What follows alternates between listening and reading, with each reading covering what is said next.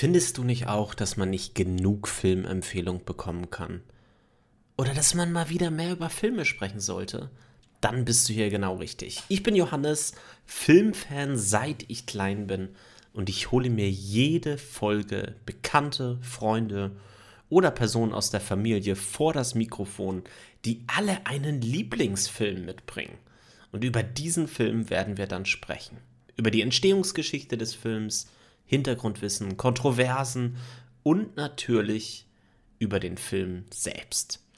Somit könnt ihr eure Watchlist erweitern und einige Klassiker mit uns nochmal neu erleben. Und jetzt Film ab. Das hier ist der zweite Teil zu Der Herr der Ringe, die Gefährten mit Gernot. Viel Spaß weiterhin. What? Wie kommt Gandalf da jetzt auf einmal hin? Das erfahren wir direkt ähm, danach. Frodo weiß nicht, wo kommt er jetzt wirklich her. Wir haben ein Flashback, ähm, was passiert ist.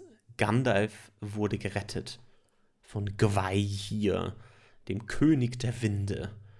Und also einem großen Adler ähm, und wurde ähm, gerettet von Orthanc, nachdem Gandalf sich geweigert hat, sich Saruman anzuschließen. Dann lernen wir Elrond kennen. Elrond, den Herrn von Bruchtal, gespielt von Hugo Weaving. Und wir sind in, also der ihn quasi geheilt hat. Genau. Und dann im Verlauf äh, der Szene sehen wir eins der schönsten Sets, das ich jemals gesehen habe in dem Film, nämlich Bruchtal. Also ich glaube, das ist unzweifelhaft, ja, also wirklich eins der schönsten Sets, muss man wirklich sagen wie aus einem Gemälde, kann man, kann man sagen. Ja. Also eine Kombination aus echten Sets, an denen sie gedreht haben, an Miniaturen, an Matte Painting auch wieder, ähm, an ähm, Teilen von Bruchteil, die sie woanders gefilmt haben, also Wasserfälle zum Beispiel, die sie woanders gefilmt haben und dann eingefügt haben in diese Bilder. Also ein wirkliches Kunstwerk dieses Set anzusehen. Und ich finde es besonders cool, ähm, dass du wirklich den Eindruck hast, also es ist ja Bruchtal ähm, ein, eine Unterkunft, eine Stadt der Elben. Ähm, hier auch wieder die Naturverbundenheit, auch allein schon von den Sets her, ähm, wie das quasi eingearbeitet wurde in den Wald, dieses Set und in die Natur ähm, wie die Natur auch Teil dieser Sets ist. Das finde ich einfach großartig. Ja, definitiv. Auch die Detailverbundenheit und das Wiedersehen mit Bilbo, der ohne Ring in kurzer Zeit relativ schnell gealtert ist. Ähm, auch wieder ein dezenter kleiner Verweis auf die Macht des Ringes und dann die Karte, die sie nochmal angucken, wo das Auenland drauf ist und die Nostalgie von Frodo. Ist einfach schön. Also es würde sich haben die einfach Musik wieder, wieder auch, ne? genau, es würde sich einfach wieder Zeit gelassen. Bruchtal hat ein eigenes Motiv, also ein eigenes Leitmotiv. Ähm, das ist quasi die Elben von Bruchtal und äh, Elrond und Bruchtal verknüpft. Und äh, was auch toll ist, finde ich, ähm, ist der, ähm, die Szene mit, äh, mit Sam, der ja immer die Elben sehen wollte. Und äh, Frodo erwischt ihn quasi beim Packen und fragt, ja, willst du schon gehen? Und Sam sagt, äh, ja, ich hab's doch jetzt gesehen, jetzt lass uns wieder nach Hause. Wir haben das getan, was wir tun sollten. Das ist auch so ein, so ein Wendepunkt, ne, wo man eigentlich sieht, dass Frodo da schon weiter ist in seinem gedanklichen Prozess, der das schon zu ahnen scheint, wie das weitergeht. Ja, wir haben dann auch noch dieses Gespräch äh, von Elrond und Gandalf, ne? also wo es ja quasi auch noch mal Gandalf beginnt das jetzt auch langsam zu realisieren, würde ich sagen. Elrond sagt halt, ja, hier, so geht's nicht, ne? Also, in welches Volk sollst du hier deine Hoffnung setzen? Ähm, die Elben, nö, da gibt's eigentlich zu wenig, die können eigentlich nichts machen, die Zwerge auch nicht. Ähm, Gandalf sagt, ja, die Menschen, in die sollen wir unsere Hoffnung stecken. Ähm, und ähm, dann haben wir diese, diesen weiteren Flashback letztendlich zum, äh, zum Prolog nochmal, ähm, wo wir Elrond und Isildur sehen, wie sie im Schicksalsberg stehen ähm, wo der Ring vernichtet werden kann. Der einzige Ort, wo er vernichtet werden kann. Und die Stärke der Und Menschen versagte. die Stärke der Menschen versagte. Isildur hat den Ring behalten und Sauron damit nicht endgültig zerstört. Dadurch bekommen wir jetzt auch so ein bisschen die Tragweite letztendlich, ähm, die Schwäche der Menschen, die Schwäche der anderen Völker. Ähm, und ähm, die Hobbits werden natürlich mit keinem Wort erwähnt. Ja, genau. äh, Obwohl selbst der Kleinste den Weg des Schicksals. Nein, aber ich finde es total interessant in der Szene, dass Gandalf seine Hoffnung in die Menschen trotz der Schwäche setzt. Und das finde ich ist halt auch wieder eine Botschaft. Das ist vorher das, was ich meinte mit, es hat alle Botschaften, ne, die, die du irgendwie zum Erwachsenwerden brauchst. Ist auch cool, dass in dem Moment, als er das im Prinzip sagt, dann Boromir ankommt und Legolas und äh, die anderen Gefährten. Ja, und dann sagt er quasi noch, ähm, ja, es gibt einen, der sie vereinen könnte oder einen könnte.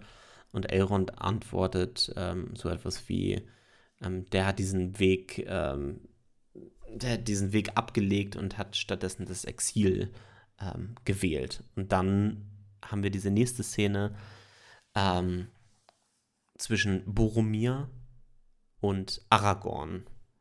Und zwar ähm, bei den Bruchstücken von Nasil. Also die Klinge, die den Ring abgeschnitten hat. Und lass uns mal ganz kurz über äh, Boromir sprechen, über ähm, Sean Bean, der den spielt. Ich liebe diese Szene auch wieder. Ja, ist halt auch Äh, einfach geil diese- gespielt. Diese Arroganz, die da auch in Boromir dann drin Ja, steckt Die letztendlich. Nachlässigkeit. Ä- erst ist er halt sehr ehrwürdig, ja, ähm, ehrfürchtig und ähm, guckt sich dieses Gemälde an. Übrigens auch ein Gemälde von ähm, Alan Lee, Ja, glaube ich, Wahnsinn, ne? Also, der das gemalt hat. Tolles, tolles Bild. Ja. Ähm, und dann ist er quasi an diesen Bruchstücken, nimmt es in die Hand, der Idiot fasst dann voll in die Klinge rein und schneidet sich. Oh, es ist noch scharf. ähm, und dann legt das so nachlässig zurück, dass das Heft, dass er den Schwerpunkt jetzt ohne die Klinge unten hat, runterfällt. Und aber äh, erst er ist nachdem aber, er Aragorn gesehen hat. Genau, er ist dann aber auch zu stolz, da jetzt sich zu bücken, das aufzuheben und zurückzulegen, sondern er geht einfach weg. Wie wir im Süden Ah. sagen, er Gott weg, wie es kennt vom Dreck. Also, er hat es angerichtet, aber das war's halt. Ähm, sowieso diese Beziehung zwischen Boromir und Aragorn finde ich sehr, ähm, also finde ich einfach toll, weil Ja. die auch im Laufe des Films eine tolle, ähm, und wir sprechen ja wirklich nur von dem ersten Film, wo sie die Chance haben, das zu machen, ähm, eine tolle Entwicklung ähm, durchläuft. Ähm, diese Ja. Beziehung zwischen den beiden. Definitiv. Ähm, und das ist sowieso, finden wir das immer wieder jetzt in, in dem Herrn der Ringe, Beziehungen zwischen einzelnen Charakteren, die sich verändern, ähm, die eine Wandlung durchlaufen. Also Legolas und Gimli natürlich, ähm, Aragorn und äh, Boromir, Frodo Frodo, und und Sam. Sam. Ja. Ähm, dann haben wir halt noch Robin und Batman. Mary und Halt, Moment, Pippin. äh, und so weiter. Also Ja. äh, der Film lebt halt ganz stark auch von den Beziehungen und von den Charakteren, die in diesem Film drin sind. Ja. Wir haben noch eine, eine ganz kurze Szene zwischen ähm, Aragorn und Arwen, wo es auch letztendlich um dieses äh, Erbe geht, das Aragorn antreten soll. Er hat eben den Respekt auch, ähm, er hat, er ist halt ja demütig fast und ängstlich äh, vor der Schwäche, die schon angesprochen wurde, die durch sein, seine Adern fließt. Während so jemand wie Boromir hier jetzt am Anfang ihm klar ähm, gegenübergestellt wird, der einfach das Größte von seinem ganzen Volk hält. Ne? Ja, und Ähm. auch äh, Arwen, die im Prinzip mehr an Aragorn glaubt als Aragorn selbst. Das ist auch Ja. eine total interessante Szene, finde ich im Prinzip, weil ähm, Arwen ja schon auch als weise und als, als ähm, ja, sehr intelligent und scharfsichtig auch dargestellt wird. Und ähm, ja, es finde ich sehr interessant, dass sie im Prinzip zweifach in zwei, in zwei Szenen Aragorn gut zuspricht und sagt, ja, das, das schaffst du schon, mach das doch. Ja. Gernot. One does not simply walk into Mordor. Elrons Rat. Ich weiß, dass Jackson das als die anstrengendste Szene, die er gefilmt hat, im Herr der Ringe bezeichnet hat. Bis sie das im Kasten hatten, mit all den Wortmeldungen und Diskussionen und verschiedenen Kamerawinkeln und ähm, also das war wohl eine große Belastung, bis sie das hinbekommen haben. Und es ist einfach mal wieder eine meisterhafte Szene rausgekommen, muss man wirklich sagen. Also ikonisch. Und das finde ich auch eine, eine, übrigens eine ganz tolle Leistung, wie sie das adaptiert haben vom Buch. Weil im Buch ist das ewig. Wir haben im Buch noch Gloin, der von den, von den Geschehnissen im äh, Nordosten erzählt, von Düsterwald und von äh, äh, Seestadt und Tal und Erebor. Und ähm, Legolas, da erfahren wir diese Geschichte Richtig, mit Gollum ganz genau. letztendlich, ne, dass der entkommen ist. Und Ja. also ich finde sowohl die Szene im Film als auch die Szene im Buch fantastisch. Also eine meiner Lieblingsszenen im Buch definitiv auch. Ähm, weil ich einfach drauf stehe, wenn man ganz viele Sachen erfährt äh, und ganz viele Hintergründe, das kann mir auch nicht genug sein. Aber Ja, sieben, sieben Drehtage haben sie gebraucht für Wahnsinn. diese Szene. Ähm, was sind das? Drei Vor allen Minuten, Dingen vier soll- Minuten im Film oder so? Ja, schon, glaube ich, ein bisschen länger, aber jetzt auch nicht ewig. Ähm, vor allen Dingen soll sehr schlimm gewesen sein, ähm, die Augenkontakte. Also wer guckt wen zu welcher Zeit an und wie muss das in der Kamera eingefangen werden? Das soll sehr kompliziert äh, gewesen sein. Übrigens dann, ich habe es gerade schon angesprochen, One does not simply walk into Mordor. Ähm, Boromirs Satz, der auch Meme, äh, vermimifiziert wurde, sage ich jetzt mal. Ähm, diese ganze, der ganze Text, den Boromir danach spricht, den hat Sean Bean am Abend vorher bekommen. ähm, der hatte also gar keine richtige Chance, äh, das Drehbuch wirklich äh, zu lernen. Und deswegen, laut Peter Jackson, hatte Boromir Sean Bean das Drehbuch auf seinem Schoß, während er diese Einstellung gesprochen hat.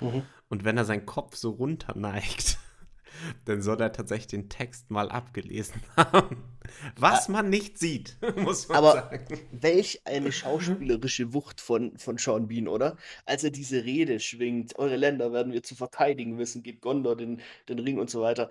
Also, ich konnte Boromir, obwohl er so arrogant ähm, agiert hat, ich konnte nie übers Herz bringen, den böse oder schlecht zu finden. Nie. Ist er ja auch nicht. Ja, er, Also- ist, er ist schwach, schwächer und korrumpierter, aber ich denke, er ist nach heutigen Maßstäben immer noch eine stärkere Persönlichkeit als die Mehrzahl der Menschen. Und das ist, das finde ich Wahnsinn, wie, wie man das dargestellt hat im Film. Und auch diese, ich finde, also es ist ja im Prinzip hat Boromir die Aufgabe, ähm, die Schwäche der Menschen, die Elrond angesprochen hat und die Zweifel, die er an der Stärke der Menschen hat, äh, zu bestätigen. Und Boromir, also Sean Bean hat das hinbekommen, das ohne Klischeehaftigkeit zu schauspielern. Und das finde ich, also die Leistung kann nicht hoch genug gesagt werden. Ähm, wir lernen Gimli kennen, John Rhys Davis, Legolas hatte ich schon angesprochen, Orlando Bloom, ähm, wo man direkt merkt, dass die ein bisschen Beef am Start haben. Und auch, dass Legolas und Aragorn sich kennen. Mhm. Da, das finde ich auch. Also, ich liebe diese Szene. Naja, Die, äh, wenn, er ist der Thronerbe wenn. Boromir, ja, also, das ist nicht einfach nur ein Waldläufer, das ist Aragorn, Arathorns Sohn. Und, Genau. ähm, du bist ihm zu Treue Treue. verpflichtet oder so, ne? Ja. Ähm, herrlich. ähm, dann bilden sich, ähm, Grüppchen. Kommt, kommt ein Streit. Ja, es kommt ein Streit. Wer soll jetzt diesen Ring, also Elrond sagt, der Ring muss vernichtet werden im Schicksalsberg. Ähm, wer soll das jetzt machen? Die Elben wollen nicht, dass es die Zwerge nicht sind. Die Zwerge wollen nicht, dass die Elben nicht sind. Die, Die Menschen wollen, sollen dass es überhaupt nicht vernichtet wird. Die wollen den Ring einsetzen. Genau, die wollen ihn einsetzen. Und Frodo denkt Bis sich die ganze Zeit nur, dann hab ich Ja. den Ring nicht mehr. Und, äh, und äh, Gandalf flucht auch da rein. Elrond ist der Einzige, der mit einer Facepalm da äh, auf seinem Sitz äh, ist. Ich lebe so viele tausend Jahre und jetzt muss ich mir das geben. Und irgendwann steht Frodo auf und sagt, ähm, dass er den Ring nach Mordor bringen wird. Obwohl er den Weg nicht weiß. Wir sehen das Gesicht von Gandalf, ein erleichtertes Gesicht. Wobei ich, ich mich immer auch gefragt habe, ist es äh, äh, interpretiert? Das ist ja total interessant. Mm, ich habe das ja, komplett anders interpretiert. Ich habe nee, das. Es geht, es ja? geht für mich tatsächlich in beide Richtungen. Es okay. ist auf der einen Seite ein und das, das finde ich halt so stark daran. Ich glaube schon, er atmet halt ja. Ich glaube, er atmet aus. Es ist äh, es ist schon eine Form der Erleichterung, die man da sehr gut drin äh, sehen kann. Und ansonsten ist es natürlich auch ein bisschen. Ach, scheiße. Das ist Trauer. Ja, für mich ist das Trauer, weil er ganz genau weiß, was das an seelischem Leid für Frodo bedeutet. Das ist, das ist für mich das, der gleiche Gesichtsausdruck, nicht ganz der gleiche, ähm, den er hat, als Pippin seine Dienste Denethor anbietet im dritten Teil. Und für mich ist das dieses ich glaube, dass Gandalf bis zu diesem Punkt nicht wahrhaben wollte. So habe ich es interpretiert, dass tatsächlich Frodo den Ring nehmen muss. Ich glaube tatsächlich, dass er das vielleicht geahnt hat und vielleicht auch gewusst hat, aber dass er es nicht wahrhaben wollte, dass sich in diesem Rat der Weisen mit Elrond und so weiter keine andere Möglichkeit ergibt als die. Und das finde ich auch. Also für mich, für mich steckt beides drin, mhm. auf jeden Fall. Ja. Aber ähm, also ich finde, deins passt sehr gut. Ähm, ich würde sagen, auch die Erleichterung passt auch gut. Mhm. Aber ja. Ähm, Frodo wird der Ringträger und dann kommen quasi die einzelnen Mitglieder der Gefährten, die quasi alle ihre Loyalität hier ähm, zu der Gemeinschaft des Ringes äh, äußern. Du hast mein Schwert und meine Axt. ähm, und dann, also die Hobbits ähm, haben sich natürlich noch damit reingeschlichen, Sam, Mary und Pippin, die keine Ahnung haben, wo es hingehen soll, zumindest Pippin nicht. Ähm, und dann haben wir diese Einstellung der Gefährten und wir hören das erste Mal laut Howard Shaw, That's the first time you hear the Fellowship Theme in its full orchestration. Ist sowieso eins der wenigen Male, dass man das erstens nicht nur in voller Orchestration hört, sondern vollständig. Das ist ja das Interessante. Man hört das ganze Motiv von vorne bis hinten. Es ist nicht gekürzt, es ist nicht unterbrochen, es ist nicht äh, deformiert, es ist nicht ein Teil rausgenommen, es ist einfach das komplette Motiv, weil die neuen Gefährten zusammen sind. Und das wird ja nicht allzu lange der Fall sein. Äh, und ab da, wo der, wo der Bund der neuen Gefährten zerbricht, äh, hört man das Motiv nur noch fragmentartig, äh, bruchstückhaft. Wahnsinn. Also das ist so top einfach. Und das passiert unterbewusst. Das hörst du beim ersten Anhören, hörst du das nicht. Es sei denn, du bist Profimusiker aber es funktioniert trotzdem halt mit deiner schön, Psyche. Du hörst es halt, wenn du es hören willst, dann kannst du es auch hören, ja, genau. weißt du? Ähm, also wenn man sich da so ein bisschen mit beschäftigt, irgendwie kann man es schon raushören. Ähm, dann haben wir diese Szene äh, zwischen Bilbo und Frodo. Ähm, ähm Frodo bekommt das Kettenhemd ähm, von, von Bilbo. Äh, und Bilbo hat nochmal einen kleinen kleinen Sehnsuchtsanfall, wenn man es mal ganz äh, harmlos ausdrücken will, äh, nach dem Ring. Im Buch, äh, ich habe es nochmal nachgeguckt, da steht ja quasi ähm, eine ähm, Zeile, a shadow passing across Bilbo's face. Ähm, und diesen Shadow, diesen Schatten, haben sie im Film ein wenig drastischer ähm, umgesetzt. Wobei also, ich gl tatsächlich glaube, dass das, ähm, ist das nicht aus Frodos Sicht beschrieben, dass er Bilbo so sieht?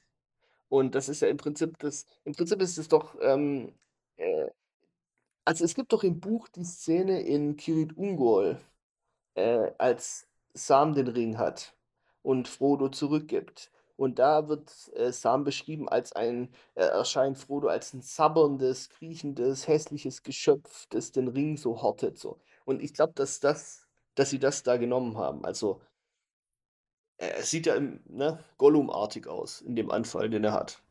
Ja. Ich weiß nicht, also wenn ich ein Problem hätte mit äh, einer Darstellung oder so äh, in dem ersten Film, diese, dieser kurze Moment hat mir nie so wirklich gut gefallen, Echt? muss ich sagen. Ich finde den top. Ja. Also ich finde, dass sie den allein mit dem Schauspiel von Ian Holm, Holm, ähm, also dass sie den allein mit dem Schauspiel von Ian Holm ähm, hätten besser darstellen können, ohne diese Horrorfratze da quasi reinzubringen. Ähm, Ja. das hätte es jetzt für mich nicht gebraucht, so, aber ich will mich da überhaupt nicht dran aufhängen.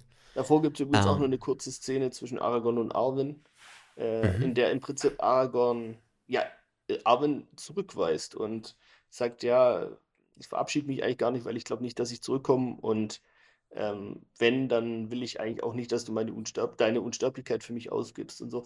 Auch eine eröffnet einen neuen Spannungsbogen. Also das ist auch was, was ich insgesamt beim Herr der Ringe eigentlich toll finde, dass eigentlich, also kein Charakter ist eigentlich für mich wegzudenken.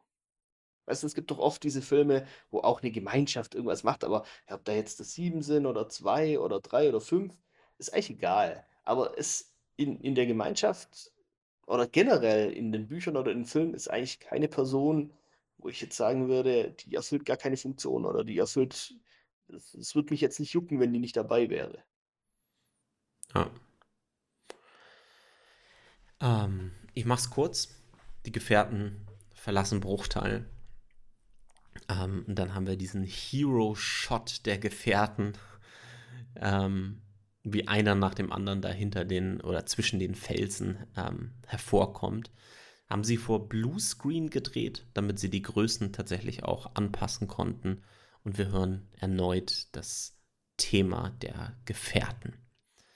Ähm, dann sind wir ein bisschen unterwegs und dann haben wir ähm, diese Szene ähm, mit den Krähen, mit den Kräberinen aus Dunland, ähm, Speer von Saruman, ähm, wo wir halt auch merken, oha, der ist auch noch da. Ähm, also, Also sie haben auch diesen sicheren Hafen Bruchteil jetzt verlassen, ne, wo irgendwie die, ja. die Zeit und die Gefahr nicht mehr so existiert hat. Ja, ist richtig. Ja, aber trotzdem haben wir immer noch so ein bisschen eine Sicherheit, in der sie sich wiegen. Na, Wir haben halt Boromir, auch eine tolle Szene, wie er mit Mary und Pippin da ein bisschen ähm, Schwertkampf übt ähm, und sie ihn irgendwann einfach umrempeln. Also ähm, dieses Verspielte, was du ja auch gerade schon gesagt hast, ne? auch mit den Liedern und wie gehen sie damit um, mit der äh, ganzen Gefahr der Bewältigung, ähm, das ähm, haben sie sich erhalten. Das finde ich toll. Ähm, da ist dann ja auch äh, Bill das Pony, haben sie auch noch mit dabei. Ähm, ja, genau. Ähm, vor allen Dingen, wenn die äh, Gefährten dann als nächstes ähm, erfahren wird, dass sie über den äh, Karadras gehen, also über einen Berg. Ähm, das würdest selbst du als Süddeutscher als Berg bezeichnen, Ja, das, das ist ein Berg, ja. Das kann man so sagen. Was ist dann überhaupt mit dem Bungsberg in Schleswig-Holstein? Willst du mich Ah. verarschen? Das ist doch kein Berg. Das ist nicht mal ein Hügel, das ist ein Loch, in das du rein sitzt, damit du denkst, oh, da geht's ja hoch.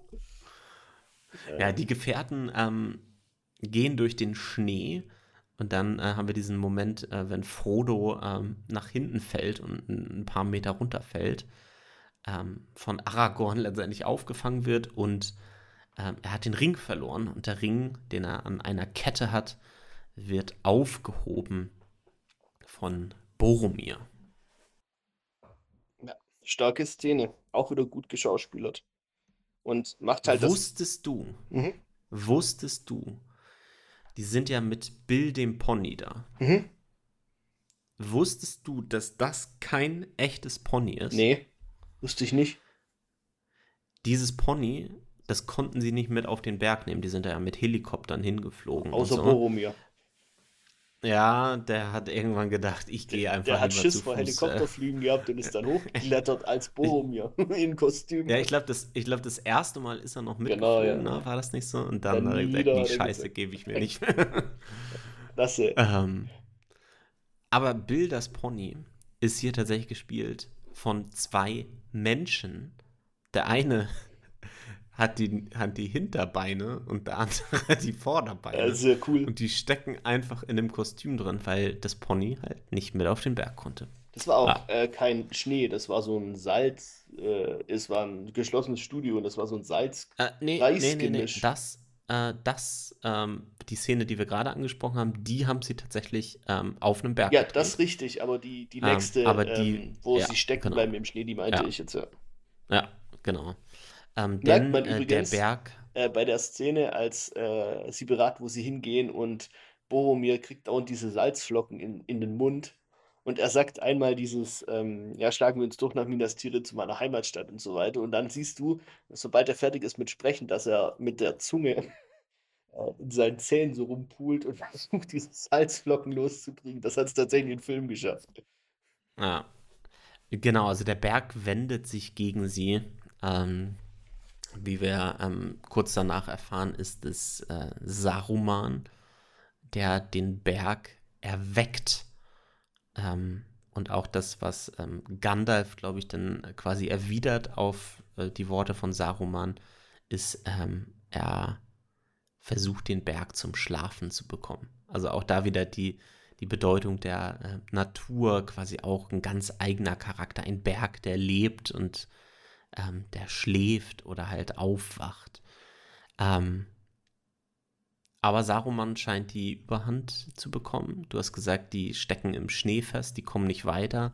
Ähm, Styropor und Reisflocken waren das. Also super unangenehm ähm, für die ganze, äh, für die ganzen Schauspieler, die da waren und die Crew. Und es muss Ähm, verdammt heiß gewesen sein. Nicht ja. kalt. Ja, und es gibt tatsächlich ähm, eine ähm, Einstellung, ähm, wo echter Schnee verwendet wurde. Und zwar ist das ähm, die Einstellung, wenn Legolas aus dem Schnee herauskommt. Das ist das Einzige, was sie mit echtem Schnee gedreht haben, wo Orlando Bloom dann irgendwie, äh, ich glaube, an irgendeinem Schneeset dann halt war und dann haben sie einfach Schnee auf ihn raufgekippt äh, und er hat sich da hochgewühlt. Let the ring bearer decide. Was sollen wir machen? Und äh, es geht nach Moria. Und äh, ja, Moria, wir ähm, sehen von draußen schon große Mauern, alles sehr dunkel. Und irgendwann ähm, stehen wir vor dieser Tür, die durch das Mondlicht angestrahlt wird. Und wir müssen da irgendwie rein in diese Tür. Aber keine Ahnung wie. Gandalf hat's vergessen, wie man da reinkommt. Gimli weiß es auch nicht, Legolas nicht. Und Frodo löst Die das. Rätsel, das es nämlich ist. Ja, Äh, sprich während Freund. und seine, sein Vetter Mary und Pippin ähm, den See aufwühlen und mal wieder nur Scheiß bauen und den Wächter im Wasser erwecken, ähm, der sie dann angreift und im Prinzip den Weg nach zurück äh, abschneidet. Als sie nämlich die Tür öffnen, finden sie raus, dass keine Zwerge mehr in Moria am Leben sind, sondern alle tot sind und äh, die Expedition von Balin äh, in Moria zum Zurückerobern des einstigen Zwergenreichs schiefgegangen ist. Aber zurück können sie nicht, weil der Wächter im Wasser den Eingang verbarrikadiert, unfreiwillig. Und es bleibt nur, wie Gandalf sagt, der lange Weg durch die Dunkelheit, der sein letzter als Gandalf der Graue sein wird. Gandalf führt ähm, die Gefährten ähm, durch Moria mit einer Glühbirne auf seinem Stab. Und Kabel, das, Ah. das im Stab Kabel. verlegt. Ja. Das man übrigens Verrückt. bestimmten Shot sogar sieht. Ja. Ähm, ich liebe wieder die Musik, die Howard Shore hier für die Zwerge geschrieben hat. Dieser Mhm. männliche Chor, ähm, ist grandios und hebt sich auch wieder komplett ab von der bisherigen Musik. Mhm. Also ist was ganz anderes jetzt wieder, was wir bekommen, weil es ein anderes Volk ist Ja. jetzt, bekommen wir auch wieder andere Musik, andere musikalische Themen. Ich finde es auch wieder toll, Total wie klasse. Shaw es im Prinzip hinbekommt, ähm, die Geschichte der Völker in seine Musik reinzuweben. Ja, also dieses Schwermütige der Zwerge, gerade was Moria angeht, das verlorene Königreich, das so verlustreich zurückerobert wurde und wieder ver, ver, äh, verloren wurde. Ähm, ja, also das ist einfach, das schwingt einfach in der Musik mit, auch wenn man sich mal die Sprache anguckt. Ähm, sei es jetzt von den Orks, sei es von den Zwergen, sei es von den Elben, in den Liedern oder in den Chören, die in der Filmmusik mit, äh, mitspielen. Ja, es ist einfach, äh, es ist rundum, es bildet alles eine Einheit. Und auch in, in Moria gibt es ja dann diese total ikonische Szene, die für mich eine der botschaftenreichsten Szenen ist, wenn man das so sagen kann, als quasi Gandalf den Weg vergisst und äh, zum ersten Mal Gollum äh, von Frodo gesehen wird und äh, Frodo dann Gandalf darauf aufmerksam macht und sagt, ich wünschte, Bilbo hätte ihn getötet, als er die Gelegenheit dazu hatte. Und Gandalf dann sagt, äh, dass Frodo sich sinngemäß nicht anmaßen soll, über Leben und Tod zu unterscheiden, weil er nicht Gott spielen soll. Und das ist halt ähm, ja einfach eine Szene, das ist auch wieder, das ist eine Botschaft, die reicht eigentlich. Ne? Und die brauchst du eigentlich auch, wenn, wenn du irgendwie was kapieren willst auf der Welt. Und das ist halt, hat halt Tolkien perfekt verpackt wieder. Und dann, all we have to decide is what to do with the time that is given to us. Genau. Kannst du als Auch so Lebensmotto nehmen. Zitat. Ah. Ähm, genau, wir sehen eine relativ frühe Version von äh, Gollum. Hm? Ähm, zusammen mit äh, auch wieder einem musikalischen Thema, A Hobbit's Understanding. Und dann sind wir, Gandalf kann sich äh, erinnern an den äh, Weg und wir sind in den Hallen von Moria, von Khazad Dûm. Und wir haben hier das Dwaro Delph Theme. Ähm, kurz bevor wir, also wenn wir durch die riesigen Hallen mit den Säulen ähm, gehen, ähm, kurz bevor wir zu Balins Grab kommen, der Herr von Moria, den hat's erwischt. Gimli rennt dahin und dann sind wir in dieser kleinen Kammer, ähm, wo Gandalf das große Buch rausholt ähm, und sie erfahren, was äh, passiert ist. In der Zwischenzeit macht Pippin wieder nur Scheiße. Der hat da irgendwie so eine komische, so einen Brunnen und äh, eine komische Statue äh, oder eine Leiche ist Ein es, glaube ich. Skelett, ja, Ne? das noch am ein, Brunnenrand ein. Skelett. Ein zwergisches. Äh, und da fummelt er dem an der Hand und dann fällt der Kopf runter oder irgendwas fällt runter ähm, und ein ganzer Kladderadatsch fällt hinterher. Macht natürlich einen riesen Lärm und dann Fool of a Took. Wirf dich beim nächsten Mal selbst hinein, dann sind wir dich und deine Dummheiten los. Auch einfach ikonisch, dieser Satz, muss man wirklich sagen. ja. Ähm, wir hören Trommeln Also auch in der vielleicht, Tiefe. vielleicht noch ganz kurz, ähm, als Gandalf aus dem Buch vorliest, das ist halt das, was die, das realistisch macht. Das muss ich nochmal sagen. Ähm, man kann, also wir haben keinen filmischen Rückblick zu der Schlacht, wie es denn ja später im Hobbit der Fall sein wird. Was zehnmal weniger äh, at atmosphärisch ist als diese Szene. Nein, es gibt eine ganz dezente Untermalung von Shaw, musikalische Untermalung, und Gandalf liest das vor aus diesem Buch, was passiert ist. Man hört nur Gandalfs Stimme und man hört nur die leise Untermalung. Und dann ähm, schwenkt die Kamera runter auf die letzte Seite und man sieht, wie die Schrift nicht mehr schön gleichmäßig in der Linie ist, sondern schneller wird, bis sie und, und unleserlicher und hektischer gekritzelt, bis sie abbricht. Und man kann sich vorstellen, wie er- der Zwerg in dem Moment erschlagen worden ist. Übrigens ist das nicht Ori, der Zwerg, der das geschrieben hat. Es müsste eigentlich Ori gewesen sein. Ich bin mir nicht sicher. Einer von den von der Company von Thorin war auf jeden Fall der, der Buch geführt hat. So ist es im Buch zumindest. Was ist der letzte Satz im Buch? Sie kommen, äh, wir können nicht hinaus. Sie kommen. Sie kommen. Und sie kommen auch jetzt.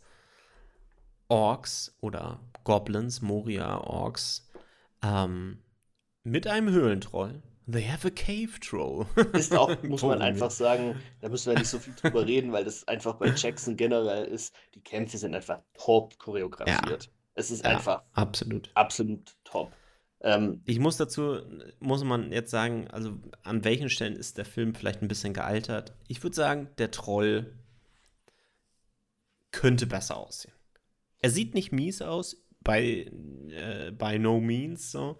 Ähm, überhaupt nicht. Ähm, aber er hat so ein, zwei Momente, wo ich so denke, okay. Ich finde, es gibt aber noch deutlichere Momente. Anfang der also, 2000er.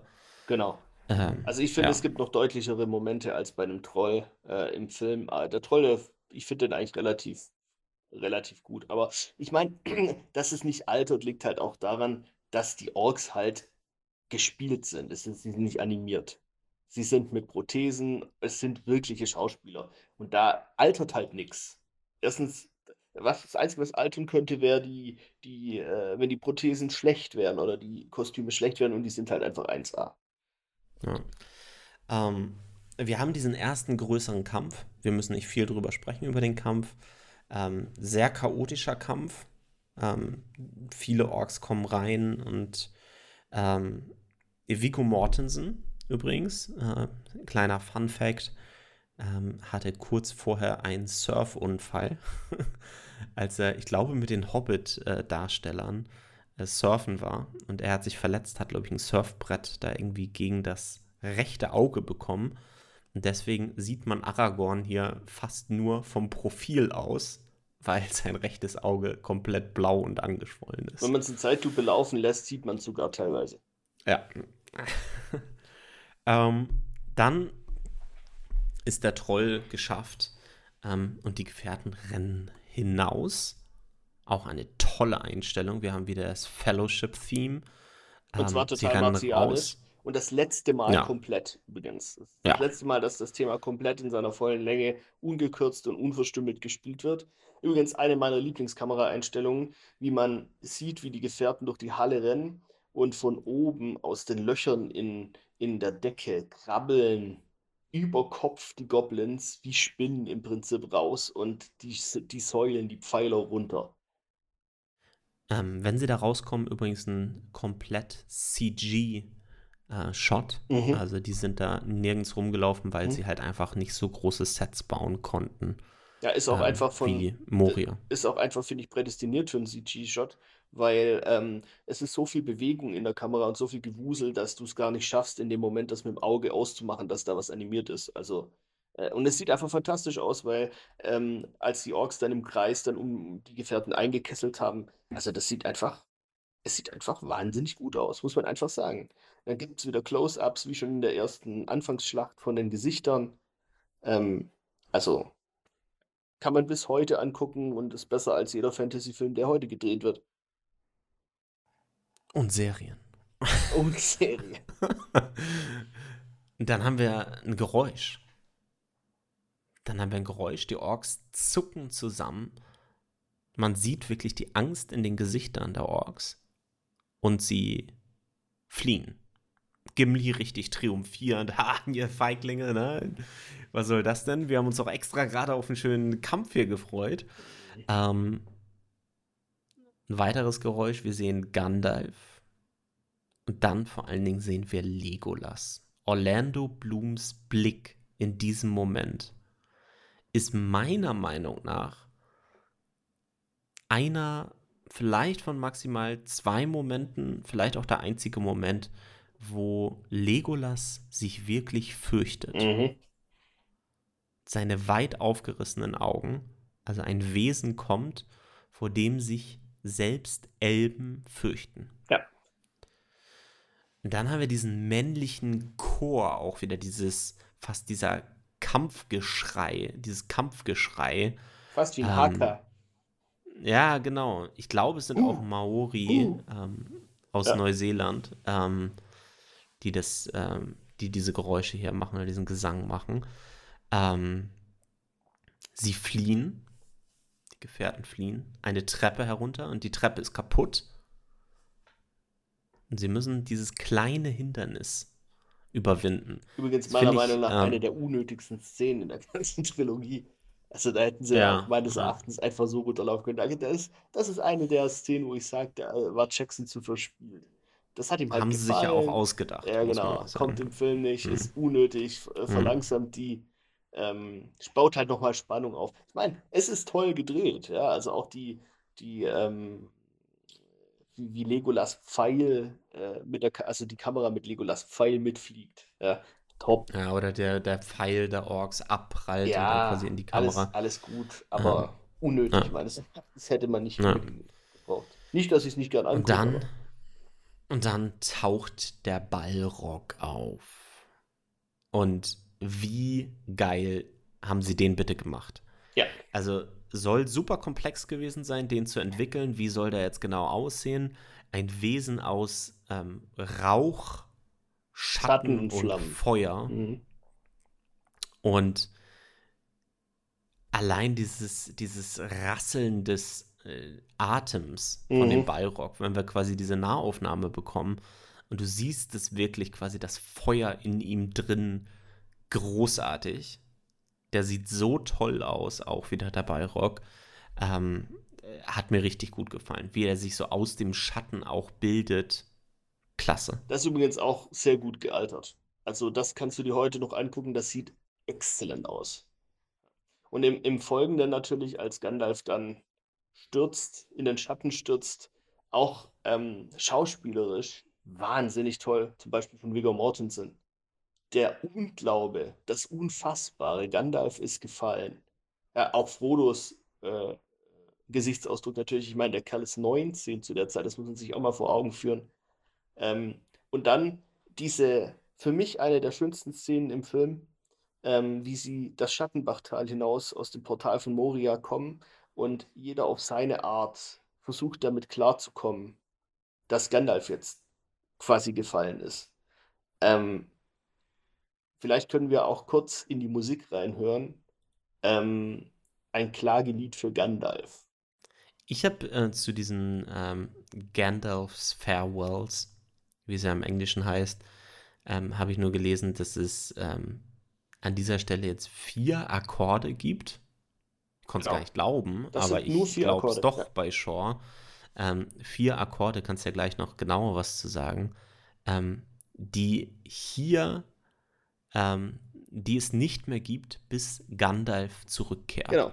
Also in der Kombination gibt es die nicht mehr. Hm.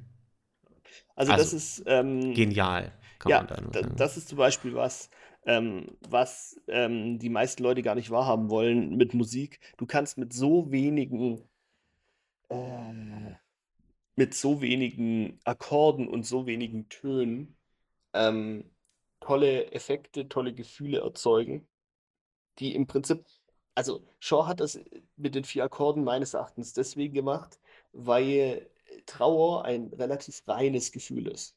Ich glaube, das ist auch E-Moll dabei und so, also es, äh, und G-Moll äh, ist, glaube ich, dabei, das ist die Tonart des Schmerzes und so. Ähm, in, in solchen Extremmomenten, wie wenn man Verlust erleidet oder sonst was, da simplifiziert sich vieles. Und ähm, ja, dieses, diese, diese Trauerbewältigung, das nicht wahrhaben wollen und so weiter, das spiegelt sich halt in dieser Musik wieder, wie wir gerade gehört haben. Also das ist schon ganz hohe musikalische Kunst, das so zu machen.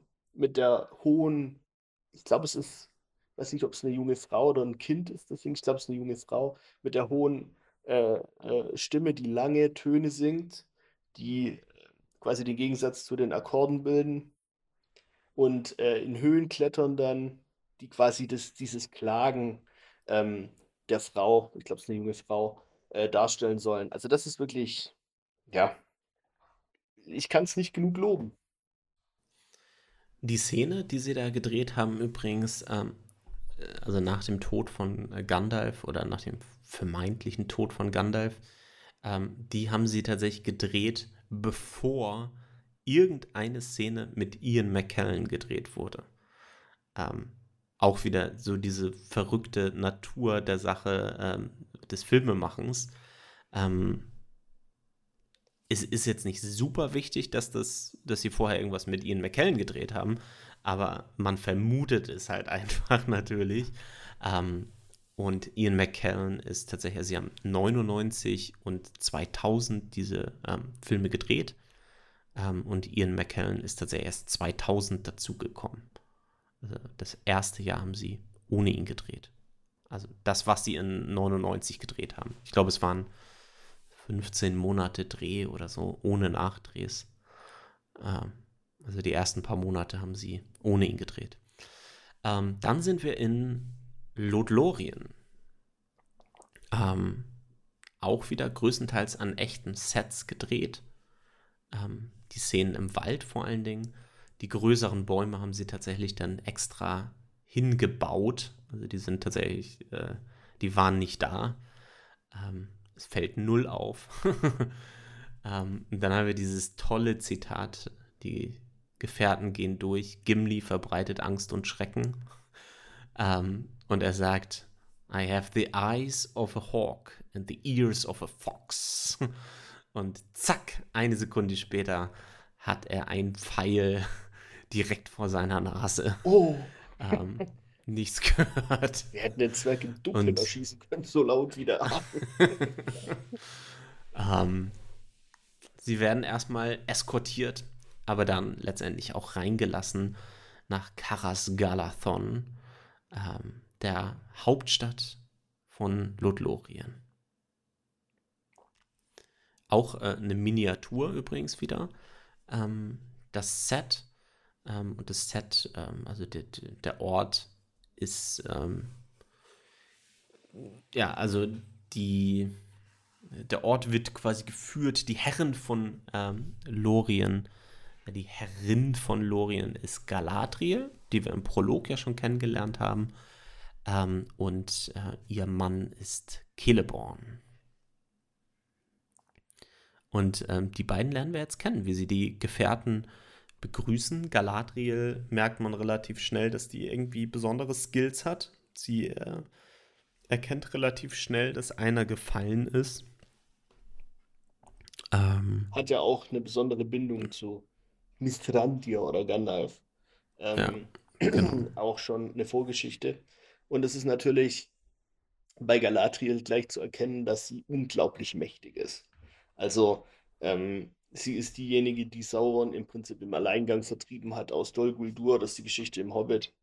Ähm, es ist, äh, sie ist diejenige, die eine wirklich long-reaching History hat und sehr einflussreich immer war und sehr ähm, mächtig, wie man auch sieht, als Frodo ihr dann, nachdem er in den Spiegel von Galadriel geblickt hat und gesehen hat, wie seine Zukunft aussehen könnte, ähm, den Ring anbietet und sie tatsächlich trotz ihrer Macht die Stärke, also je größer die Macht, desto größer die Versuchung natürlich, die Stärke besitzt, den Ring abzulehnen, auch wenn es eine Schwächung ihrer eigenen Kräfte bedeutet.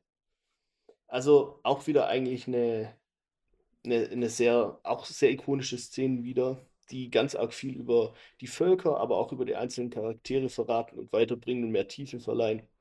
Aber meine Lieblingsszene in Lothlorien ist definitiv die, kannst, kannst du, ich bin gespannt, du weißt bestimmt, welche ich meine. Rate doch mal. ähm, deine Lieblingsszene Mhm. in Lorien. Ich vermute, dass es tatsächlich nur in der Extended Version ist. Mhm, Eventuell. das Ja. ist schon mal korrekt. Dann ist es quasi auch wieder der ähm, Gesang für Gandalf und wie die Gefährten quasi da rasten und dann die Gespräche wahrscheinlich vielleicht zwischen Boromir und Aragorn. Ja, genau. Also so, so schön ich Sams äh, Gedicht finde, äh, ist es für mich tatsächlich das Gespräch zwischen Boromir und Aragorn, ähm, weil das für mich wieder eine perfekte Einheit zwischen Film, Bild und äh, Ton, also Musik, ähm, bildet. Äh, und zwar erzählt Boromir von seiner Heimat äh, und erzählt Aragorn von der Weißen Stadt. Und währenddessen ertönt zum ersten Mal in Bruchstücken das Thema Gondors. Und das ist für mich, also für mich, ich habe schon gesagt, steht und fällt der Film mit dem Score. Und das ist die Magie dieses Score, äh, dieses Films, ist Shaws Arbeit. definitiv für mich. Und äh, das, das äh, mit, dem, mit der falschen Musik unterlegt, geht die Szene schief. Aber mit der richtigen Musik unterlegt und mit dieser einzelnen Fanfare bzw. Trompete, die dieses Fanfarenmotiv spielt, das ist einfach, das ist pure Magie. Da habe ich Gänsehaut bei sowas. Ja. Tolle Szene. Ähm, dann kommt äh, die Szene an Galadriels Brunnen. Im Film nur mit Frodo und äh, Galadriel. Im Buch ist Sam ja auch noch mit dabei. Mhm. Ähm, wir sehen quasi in diesem Spiegel, was passieren würde, wenn Sauron siegreich sein sollte. Ähm, an dieser Stelle einmal nochmal das, also wie würdevoll Kate Blanchett Galadriel darstellt. Mhm. Ich meine, die ist, ich glaube, um die 8000 Jahre alt. Irgendwie sowas, im ja. Herrn der Ringe.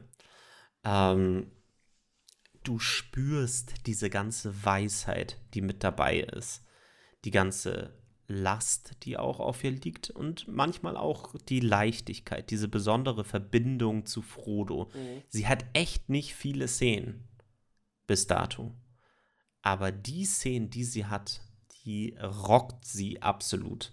Definitiv. Ähm, und ähm, auch hier noch, du wirst es wissen, ähm, kleines Detail, ähm, was sie aus Kamerasicht integriert haben, die Augen von Galadriel, ähm, wo sie, ja, wo sie einfach eine Lichterkette von einem Weihnachtsbaum genommen haben ähm, und wo einfach ganz viele kleine Lichter wie ein Sternenhimmel, sage ich jetzt mal, ähm, eine gewisse Tiefe, die in ihren Augen drin ist, ähm, erzeugt haben. Übrigens das Galadriel-Licht. Mhm. Übrigens auch toll, wie unterschiedlich sie die beiden Frauen, die beiden hohen Elbenfrauen, äh, äh, Arwen und Galadriel dargestellt haben. Also jede mit ihren eigenen einzigartigen Attributen, natürlich Galadriel die wesentlich ältere und weisere und natürlich viel mächtigere, aber also einfach wunderbar, wirklich. Es ist kein Charakter wegzudenken. Auch die Spiegelszene an sich ähm, und nachher, wie ich schon gesagt habe, das Angebot Frodos des Rings an Galadriel, wo sie dann einen kurzen, einen kurzen Blick äh, für Frodo ermöglicht, wie sie denn wäre, wenn sie den Ring hätte. Also erstmal visuell sieht das heute noch mega aus, muss man einfach sagen. Also mir gefällt es total.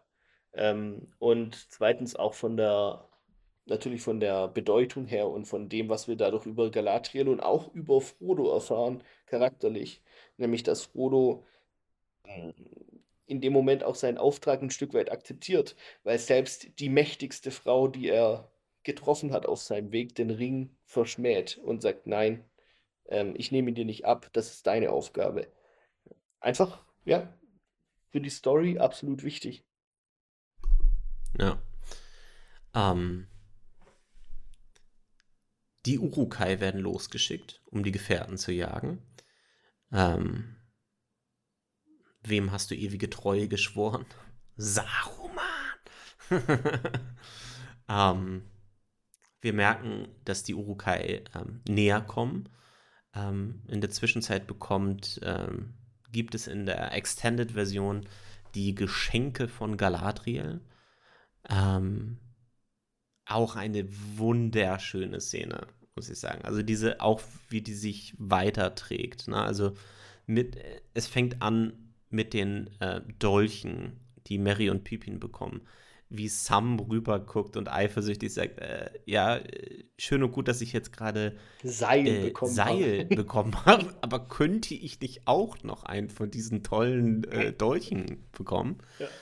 Ähm, und äh, äh, Gimli, wie er vor Legolas schwärmt und also auch die Entwicklung, ne, dass er ja, sagt. Genau, aber ja, ja aber ähm, dass sie halt das noch nach hinten ziehen. Während sie ähm, schon auf dem Anduin, auf dem Fluss fahren. Ja, ja ich weiß, was Genau, meinst. und das sind, also ich meine, auch das ist eine Filmemacherentscheidung gewesen, weil Peter Jackson gesagt hat, ja, sie können halt keine drei Haare von Galadriel zeigen. Ja, und so, außerdem ne? können sie also, nicht sieben oder neun Geschenke hintereinander zeigen. Das entwertet die halt auch. Man, genau, man merkt sich diesen... auch gar nicht, was da. Und was ist das halt noch das weitere Besondere an dieser Szene, wenn sie halt dann nachher im Boot sitzen? ähm, die Beziehung zwischen Gimli und Legolas, die hier jetzt weiter etabliert wird. Mhm. Das ist ein ganz toller Moment auch wieder zwischen diesen Moment. beiden. Ja. ja, genau. Ähm, und ich weiß nicht, irgendwie, ich muss mir da jedes Mal eine Träne verdrücken, wenn ich diese Szene habe, weißt du. Dieses, wo er sagt, wo er quasi seinen Hass gegen dieses Volk, was er vorher immer hatte, auf einmal halt ablegt und diesen Moment von dieser tollen Frau einfach teilt mit Legolas. Ja, und das auch sagt, dass, dass er von jetzt an nicht Mal. mehr sagen würde, dass er das Schönste irgendwo im Inneren eines Berges ja. gesehen hat, ja, genau. sondern das Schönste ist eine Elbenfrau. Und das wird ja. er auch bis aufs Blut mit seinem Leben verteidigen. Diese Überzeugung, was ja Eomer im Buch kommen. fast leidhaft in Erfahrung muss. Ja, Im Film natürlich nicht. Ja. Ähm, Aragorn, Aragorn bekommt ja auch noch seinen äh, Dolch ähm, von Celeborn allerdings, nicht Galadriel. Ähm, und alle diese, und äh, Frodo natürlich die Fiole, ähm, mit dem Licht von Earendil, ne, war das? Ähm, und alle diese Gegenstände, die sie verteilt und die die Gefährten bekommen, ähm, tauchen im weiteren Verlauf der Filme auch wieder auf. Ja, es wird, und zwar immer in, in fast lebensrettender, äh, in lebensrettender Manier, ne? Also die Fiole mit äh, Elbereth äh, Licht und so weiter. Ähm, oder äh, der Dolch, der Aragorn relativ schnell danach ähm, gute Dienste leistet. Also, das ist schon toll. Dann sind sie mit Booten unterwegs auf dem Anduin. Das haben sie wirklich gedreht in Neuseeland, an diversen Orten. Äh, da ist auch wieder meine Lieblings, äh, mein Lieblings-Trivia äh, aus dem grandiosen Making-of. Das muss man wirklich nochmal sagen. Ähm, ich habe vor ein paar Folgen mit Torben über Blade Runner gesprochen. Da gibt es eine dreieinhalb Stunden Doku, die grandios ist. Aber ich musste ihn korrigieren, als er gesagt hat, das ist das beste Making-of, was er kennt. Herr der Ringe hat einfach das beste Making-of-Material, was es gibt. Ja, Hands ist halt, ist halt aber auch, ja, also, ähm, ihr habt ja im Podcast zu Dune schon drüber gesprochen und so, ähm, dass es halt äh, auch äh, ganz andere Fantasy-Welten noch gibt, die wirklich viel Tiefgang haben, aber für mich halt nicht so, so tiefgehend wie, wie zum Beispiel, also wie jetzt beim Herr der Ringe. Nehmen wir nun mal äh, die Fiole von, von äh, Frodo zum Beispiel. Das ist das Licht Erendils. Erendil ist der Vater von Elrond. Also das ist quasi, das, das ist alles so verknüpft miteinander und zeigt dann auch die, die Spanne an, an, also die Alters- oder Lebensspanne der Elben, äh, uralte Wesen, die was weiß ich wie viel gesehen haben. Das finde ich einfach, es bedarf nicht der, der, der Erklärung im Film, wer ist Erendil. Verstehst du, was ich meine? Diejenigen, die es wissen wollen, die finden es raus. Hm. Äh, ich muss hier kurz in die Bresche springen für äh, Dune. Zugegebenermaßen hast du wahrscheinlich die Dune-Bücher nie gelesen. Mhm.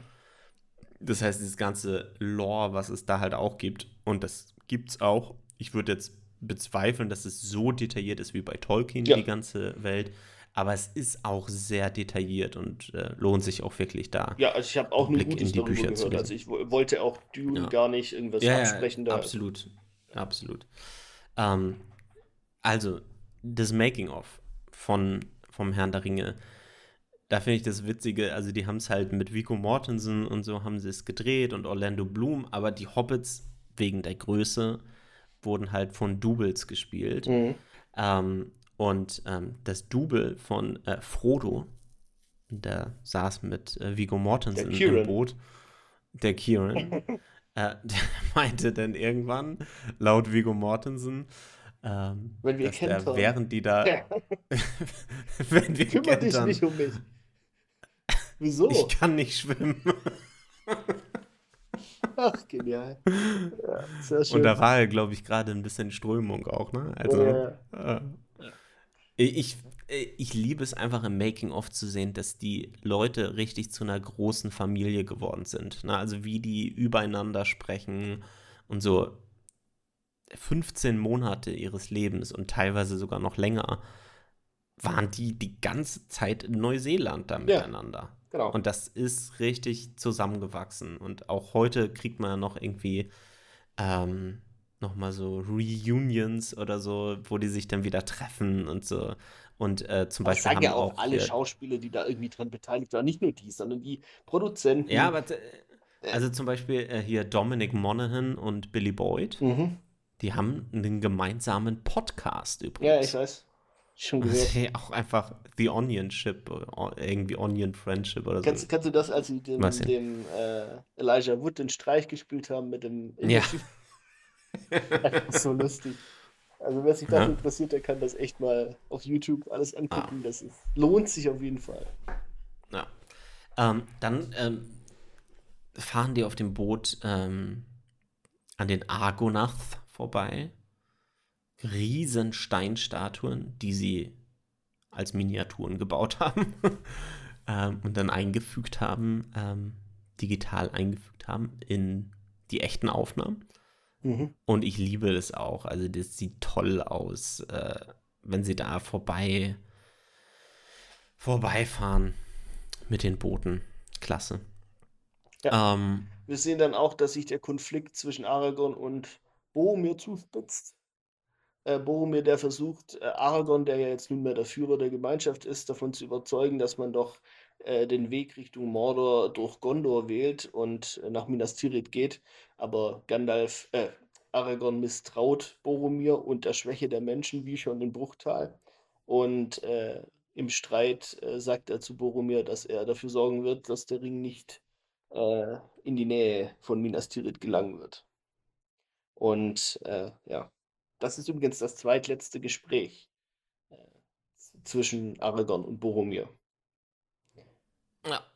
Und ähm, welchen Weg könnten sie sonst noch nehmen? Etwa den Weg durch die Emin Muil und Gimli.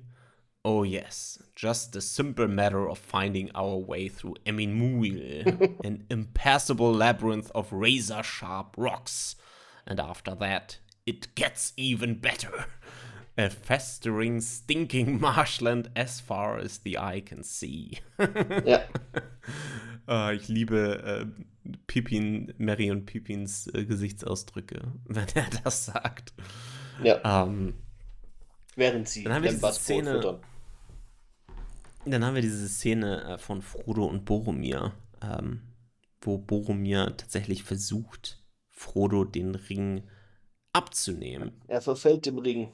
Er hat die Stärke nicht, sich der Versuchung des Rings zu widersetzen und ja, im Prinzip verkörpert Boromir die Angst, die Aragorn selbst hat. Und äh, kurz darauf schafft aber Aragorn, dem Ring zu widerstehen. Also das ist auch super filmisch wieder umgesetzt. Also muss man wirklich sagen, ganz toll. Und Boromir wird auch wieder eine, eine, eine Szene, die nicht im Buch ist, aber diese Szene ist grandios zwischen Frodo und Aragorn. Ja. Ähm, genauso wie du es gesagt hast, ne? Boromir konnte nicht widerstehen, Aragorn kann widerstehen. Ähm, ich erinnere da an, das, an ein Zitat äh, aus äh, Bruchtal, als er, als Aragorn sagt, The same blood runs through my veins, the same weakness. Das ist genau und das, Arwen wovor sagt, Aragorn Angst hat. Du bist Isildurs Erbe und nicht Isildur selbst. Und genau das ist der Richtig. Punkt. Man, man, darf, ja. das, man darf das nicht und, äh, wenig genug, hervor, äh, stark genug hervorheben. Aragorn ist der einzige Mensch, der dem Ring widerstanden hat. Und das hebt ihn halt ab von all den anderen. Und da sieht man halt auch, ich meine, das ist heute immer so ein bisschen schwierig, das äh, zu sagen mit, äh, aber äh, Tolkien verwendet ähm, über ein, also 70, 80 Jahre altes Buch. Ähm, Tolkien verwendet Sachen wie Menschen geringeren Blutes und Menschen äh, höheren Blutes oder Menschen edleren Blutes. Ja, und äh, das ist halt damit charakterlich quasi gemeint und, äh, verleiht halt Aragorn, ne, die Königswürde, die er eigentlich von Anfang an durch, äh durch die Erbfolge hat. Ich muss zugeben, äh, Faramir Mhm. widersteht dem Ring zum Teil. Ja, ni nicht in der Nicht gleichen komplett, Qualität, weil er. Ja. ja, weil er schickt ja Frodo und so trotzdem zu äh, Denethor, ja, Mhm. bevor er sie danach aber auch irgendwann dann halt gehen lässt. Mhm. Aber es geht schon so in die Richtung, ne? Also, Ja, das stimmt. wenn jetzt hier die zwei Leute, die das hier vielleicht hören, sagen, äh, aber Faramir ist doch noch, ne? Ja, Also, schon, aber ich meine, Frodo bietet, äh, äh, ähm ja, ja, Also, es gibt für Bietet ihm das Aragorn aktiv an. keine Ja. Widerstände, keine Ja. Gewissenskonflikte in dem Moment, außer halt sein eigenes. Ja, also, es gibt niemand, der ihn versucht, davon abzuhalten, niemand, der ihm aufzeigt, was 'ne andere Möglichkeit wäre oder sonst was. Das muss er selbst machen. Also, für mich hat das schon 'n qualitativen Unterschied, ohne jetzt Faramir seine edle Gesinnung absprechen zu wollen. Stich, die Klinge, die wir noch gar nicht erwähnt haben, äh, die Bilbo weitergegeben hat an Frodo, leuchtet blau auf. Orks sind in der Nähe, beziehungsweise Urukai. Sie sind angekommen. Ähm, und dann gibt es diesen ersten Kampf zwischen Aragorn, der sich von äh, Frodo verabschiedet. Übrigens auch eine tolle Verabschiedung, ne? Mhm. Also ich wäre dir gefolgt bis in die Flammen des oder bis in die Flammen des Schicksalsbergs oder irgendwie Hinein, ja. sowas, sagt er. Ähm, großartig und dann dieses Geh, geh los jetzt so, ähm, ist okay.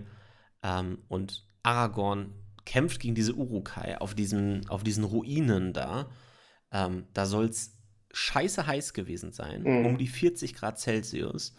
Ähm, die mussten da die, ähm, die Statisten, also die Urukai, was Äh, häufig auch Stuntmen waren, da, äh, in. Gummianzügen mussten sie tatsächlich vom Set karren, teilweise, weil die einen Hitzeanschlag gekriegt haben. Ähm, kann ich mir aber auch gut vorstellen, ehrlich gesagt, wenn du da bei 40 Grad, äh, nein, danke. Übrigens auch wieder Ähm, 'ne Szene mit den Kämpfen, wo die Extended Edition, die die Kampfszenen das sind ja nur 'n ganz paar Augenblicke, die die da, äh, äh, erweitert, aber ich finde, die machen den Kampf so viel besser, muss ich ehrlich sagen. Also, ich bin eh 'n Verfechter von realistischen, brutalen Kämpfen auch, ähm, und, äh, das sind die Szenen, die halt dann die ab 16, äh, den ersten ist und aber 3. nicht Teil ab sehr 16 Tolkien-like. Das ist richtig, äh, aber es ist Jackson-like und ich finde, Jackson hat's gut Mhm. adaptiert. Und ich finde, zu 'nem das Realist also, es mich für mich macht nichts mehr 'n Film kaputt, als wenn man realistische Welt erschafft und dann die Kämpfe sind oh. Also, es ist einfach bitte durchziehen, die den Realismus durchziehen in jeglichen Bereichen, dann passt die Sache auch. Das ist der Kampf, in dem Boromir bezahlt, nicht, äh, ohne dass er vorher seinen Verrat zumindest teilweise wieder gutgemacht hat, indem er die, äh, ja, Merry und Pippin beschützt, aber Lutz erschießt, äh, Boromir mit 3 Pfeilen, ähm, und Ich ich habe vorher also, auch eine meiner Lieblingseinstellungen ist diese Kamerafahrt über die Wälder, Ja, ja, wo ja, wir die weiß. Urukai Von von Aragorn zu sehen zu, ähm, zu Boromir Boromir. Ja, ich liebe diese Einstellung. Äh, eine, ähm, Kamerafahrt, die sie an so 'nem Seil gemacht haben, wo sie das Kamera an so 'n Stahlseil gepackt haben, ähm, und das, ähm, tatsächlich dann über, ähm, Fernsteuerung, ähm, bewegt haben, diese Kamera. Das sieht so toll aus, wie das quasi durch die Bäume da durch, ähm, fährt, die Kamera. Ich liebe es. Und dann, diese Szene von, äh, Boromir, Boromirs Tod, wie er, ähm, erschossen wird von Lurz. Auch hier wieder, wie wichtig ist es, dass wir Lurz als Bösewicht hier jetzt drin haben? Stell dir mal vor, es wäre einfach irgendein x-beliebiger Ork gewesen oder Urukai, Wobei ich tatsächlich sagen muss, dass ich mir das hätte auch vorstellen können, weil nach dem, wie Tolkien das geschrieben hat, sind die Orks ja im Prinzip 'ne gesichtslose Masse. Ähm, und im Buch beschreibt er ja, das war 'ne Schwa 'n Schar 'ne Schar von Urukai, die ihre schwarzen Pfeile auf Boromir immer wieder auf Boromir abgeschossen hat. Also, im Film hat er, glaube ich, so an die 40 Pfeile in sich drinstecken oder so. Ähm, und, äh, ich meine, klar ist das auch filmisch schwieriger umzusetzen. Der sieht ja aus wie 'n Stachelschwein, aber, ähm irgendwie ja, es ist halt nichts outstanding an Orks. Trotzdem, ich habe ja vorher schon gesagt, ich finde Lurz einen fantastischen Charakter, der super reinpasst und filmisch, dramaturgisch absolut Sinn macht. Also da, ich habe auch sein Ende, ja, wo man dann nochmal sieht, was Aragorn für ein Ja, Kämpfer ist, ist einfach fantastisch. ich liebe diesen Kampf zwischen den beiden. Äh, Der ist super physisch auch wieder. Ähm, Ja, Aragorn auch blutet die, auch, zum ne? Beispiel Ist fast Aragorn ohnmächtig, blutet. ja. Also, Ja, ja, dieses, auch die, diese Kampftechnik von Lurz, wie er ihm dieses ähm, Schild quasi entgegenwirft und Aragorn dazwischen gefangen ist. ja, oder der Du merkst es, Sound. Also, ja, ne? und äh, dann äh, auch zum Beispiel dieses Messer, Ja, Aragorns Dolch, der, ich glaube, es ist Aragorns Dolch, ja, oder? das ist Aragorns Dolch, den er von Celeborn bekommen hat. Ähm, der ihm entgegengeworfen wird. Und das haben sie ja auch wieder echt gedreht. Also Viggo Mortensen hat es beim ersten Mal geschafft, diesen in der Luft fliegenden Dolch mit seinem Schwert zu treffen und abzuwehren. Äh, auch äh, starke Leistung, würde ich sagen. Und dann halt auch Lurz, wie er nachher am Ende, wenn er halt schon getroffen wurde, quasi diesen Dolch ableckt. Oder wie er Aragorn sein Fädel ins Gesicht rammt und dann ihm noch einen Schwinger hinterher gibt. Das, also ich habe mir damals gedacht, von der Hand will ich nicht getroffen werden. Das ist ja wie mit dem Dampfhammer, ey. Da ist ja Bud Spencer ein Witz dagegen. Ja, Und wenn, und wenn er natürlich stirbt, wie er sich quasi in die Klinge nachher reindrückt und quasi einfach nochmal Aragorn eine Fratze entgegen ja. äh, Und dann natürlich wirft. eine der bewegendsten Szenen, äh, wie Aragorn und Boromir natürlich voneinander Abschied nehmen. Ja, also total bewegend. Auch das kleine Detail, dass dann Aragorn die, die Armschienen von äh, Boromir nimmt.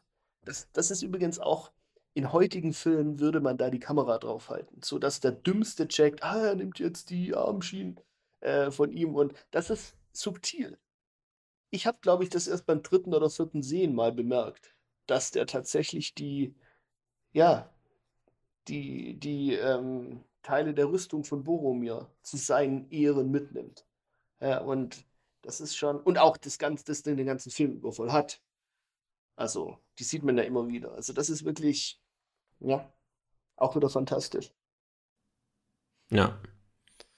Ja, dies, dieser Abschied äh, zwischen ähm, Boromir und Aragorn. Auch was sagt er? Ähm, mein Captain, Ich werde dir mein gefolgt, mein, König, mein ja, Captain, mein mein Bruder. Haupt, mein Ne? Er Bruder, fängt, glaube ich, ja, an. genau. Ja, Und dann ja, Hauptmann, dann Könige. Was halt auch toll ist, ne, weil die erste Begegnung ist, dass er sagt, äh, Gondor hat keinen König, Gondor braucht keinen König. Ja, also der Kreis schließt sich, ne? Das ist schon, schon toll. Auch äh, danach geht es ja auch nicht weniger emotional weiter mit Frodo und Sam. Ähm, übrigens auch eine mega starke ja, äh, Szene. äh, Hm? ja äh, kurz vorher noch ähm, bei dem Abschied von äh, Boromir, auch hier wieder, haben wir ganz leicht das Fellowship-Theme Ja, super geschwächt. Ähm, natürlich. Und Ähm, zerstückelt, so wie die Gemeinschaft aber es ist, ne? da. Ja, so ist es. Ähm, übrigens, diese Sterbeszene auch hier wieder eine der ersten Szenen zwischen Viggo Mortensen und Sean Bean, die Ja, gedreht wurde. und zwischen, zwischendrin war Mittagessen, ne? Sean Bean hat erzählt, die. Kameraeinstellung für ihn war, glaube ich, vor Mittagessen, dann ging es Mittagessen und dann nach Mittagessen dann musste er wieder sterben und hat man die Kameraeinstellung von, von Viggo Mortensen gemacht oder anders. Ähm, und dann haben wir die Szene, die du gerade schon äh, angesprochen hast. Frodo ähm, steht am Ufer. Wir haben äh, ähm, Rückblende auf die Szene mit Gandalf. Ähm, Sam, Sam äh, rennt hinterher. Ähm, Frodo geht ins Boot, will los äh, paddeln oder paddelt los. Ähm, und äh, Sam geht ins Wasser hinterher, obwohl er nicht schwimmen kann. Und äh, ist am Ertrinken. Mhm. Nicht gut. Ja, da sieht man halt wieder die bedingungslose Treue von Sam gegenüber Herrn Frodo. Ähm, und Frodo, der aber auch total froh ist, dass Sam dann quasi erzwingt mitzugehen. Wusstest du übrigens, dass diese Szene, äh, als Frodo am Ufer steht, äh, ursprünglich anders gedreht worden ist? Und zwar äh, war ursprünglich äh, geplant, dass Frodo am Ufer mit einem Urukai kämpft. Und, äh, und dann haben sie sich aber dagegen entschieden, weil sie gesagt haben, nein, das würde die Szene kaputt machen. Es ist ein innerer Kampf, den Frodo austrägt und kein physischer Kampf mit dem äußeren Feind. Und äh, Frodo äh, fasst ja den Entschluss, dass er alleine gehen muss, ausgehend von Galadriels Rat. Ein Ringträger bedeutet, allein zu sein, ähm, dass er seine Freunde nicht weiter in Gefahr bringen will und dass er quasi diesen Weg, so hoffnungslos er eben auch erscheint, alleine zu Ende gehen will. Und also wenn wir uns versuchen, in die Situation von Frodo zu versetzen, ist das, glaube ich, die mutigste Entscheidung, die irgendjemand treffen kann. Hm. Ja, ich bin so froh, dass sie diese Urukai-Geschichte nicht gemacht haben. Ähm, äh, kann man gar nicht sagen, wie froh ich darüber bin. Ähm, sie, also die Idee dahinter war, dass äh, Frodo bisher einfach total passiv war und dass sie ihm quasi auch einen Heldenmoment geben wollten. Ich bin so froh, dass sie es halt eben nicht gemacht haben. Du, das finde ich aber auch bezeichnend für Jackson, muss ich ganz ehrlich sagen. Es gibt mehrere Situationen, in denen Jackson alternative Ideen hatte und die auch schon abgedreht hatte. Zum Beispiel im zweiten Teil, dass nicht Haldir, sondern Arwen äh, nach Helms Klamm kommt. Und sie haben das dann halt aber verworfen, weil sie gesagt haben, das funktioniert nicht. Wir haben es zwar gefilmt und es schade drum, aber es funktioniert nicht und dann haben sie es gelassen. Und ich finde diese ständige Reflexion, derer sie unterworfen, sich selbst unterworfen haben, macht die Filme halt so gut, wie sie sind. Hm. Übrigens, ich muss mal einen kurzen Vergleich zum Hobbit ziehen, ne? Oh Gott. Ähm, ähm, ich erinnere an den zweiten, das Ende vom zweiten Hobbit-Film. ähm, da ähm, ist der Smaug aus dem Berg rausgekommen und der greift ähm, die Stadt an. Ja. Ähm, und dann ist ja das Ende des Films. Wir sehen nicht, wie Smaug äh, stirbt. Ja, das sieht man am Anfang. Sondern wir sehen es am Anfang, in den ersten fünf Minuten gefühlt, äh, vom dritten Teil. Und ähm, auch wieder ein kleiner Unterschied hier zu den Büchern. Boromirs Tod ist, ist ja am Anfang vom, vom zweiten, zweiten Buch, Teil. Also vom dritten Buch. Und ich bin. Ne? Ist ja immer ein zweiter Teil. Ja, ja. Ich bin so froh, dass sie es halt auch hier wieder so gemacht haben. Weil es, es ergibt total Sinn jetzt in dieser, ähm, also das als Höhepunkt letztendlich hier ähm, so zu verkaufen. Genau. Und der auch, Film äh, endet von, ja. Vom Pacing her, sondern vom Tempo. Natürlich, auch der, der Film endet ja auch dann mit Frodos Erkenntnis: Ich bin froh, dass du bei mir bist, Sam.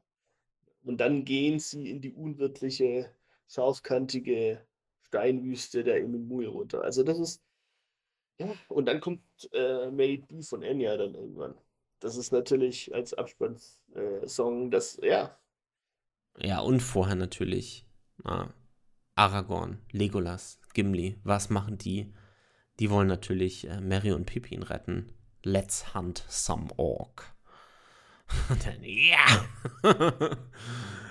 äh, und sie rennen los. Und auch da haben wir, glaube ich, auch wieder das Fellowship-Theme. Ähm, es gibt die Gefährten noch, die sind eigentlich noch stark, ähm, aber halt zerbrochen auch. Also es ist noch Stärke in der Fellowship drin. Ähm, sie ja, sie, sie versuchen das quasi am Leben zu halten. Und ähm, ja. Und dann haben wir diesen Moment äh, zwischen Frodo und Sam. Super schöne Szene, auch wieder ähm, eine ermutigende Szene fast. Wir haben ähm, das Shire-Theme und wir haben wieder das Thema A Hobbit's Understanding.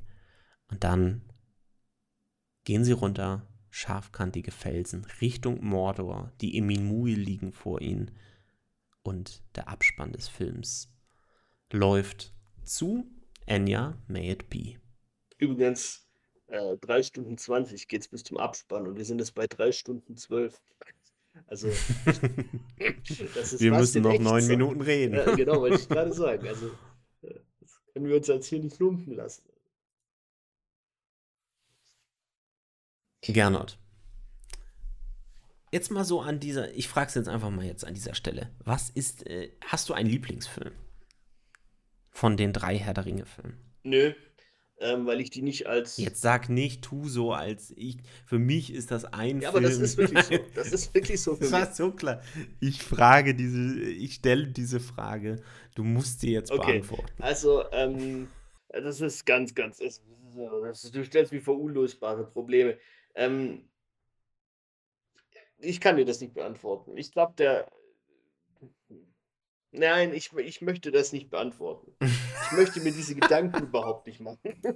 Ich will da kein Ranking erstellen. Für mich ist das eine Einheit. Für mich sind das drei Filme. Ich gucke die auch meistens irgendwie im relativ mhm. kurzen Abstand. Das ist nicht so, dass ich den ersten gucke und dann fünf Monate den zweiten nicht oder so, sondern äh, also ich mache dann auch irgendwann Stopp, wenn ich müde bin. Zum Beispiel, wenn ich es nicht am Stück gucken kann. Also alle drei Filme hintereinander sind ja fast zwölf Stunden. Ähm, ja. Von daher, ich kann dir das wirklich nicht sagen. Ich finde auch, ich kann, ich kann dir Folgendes sagen. Ich finde, ähm, der erste Teil ist wesentlich weniger episch als zum Beispiel der dritte Teil, weil einfach die Schlachten nochmal größer skaliert wurden und es äh, ja, also aufs Ende zugeht und so weiter. Von daher, ich glaube, Storytelling-technisch finde ich tatsächlich den ersten am besten. Ähm, musiktechnisch finde ich den ersten und den dritten am besten, weil im dritten, also ich finde eigentlich, im ersten haben sie es ganz toll äh, also da gibt es einfach, ich habe ja schon genug über die Musik gesagt, nichts zu tadeln, aber im dritten haben sie halt die ganzen Themen nochmal weiterentwickelt und zum Abschluss gebracht.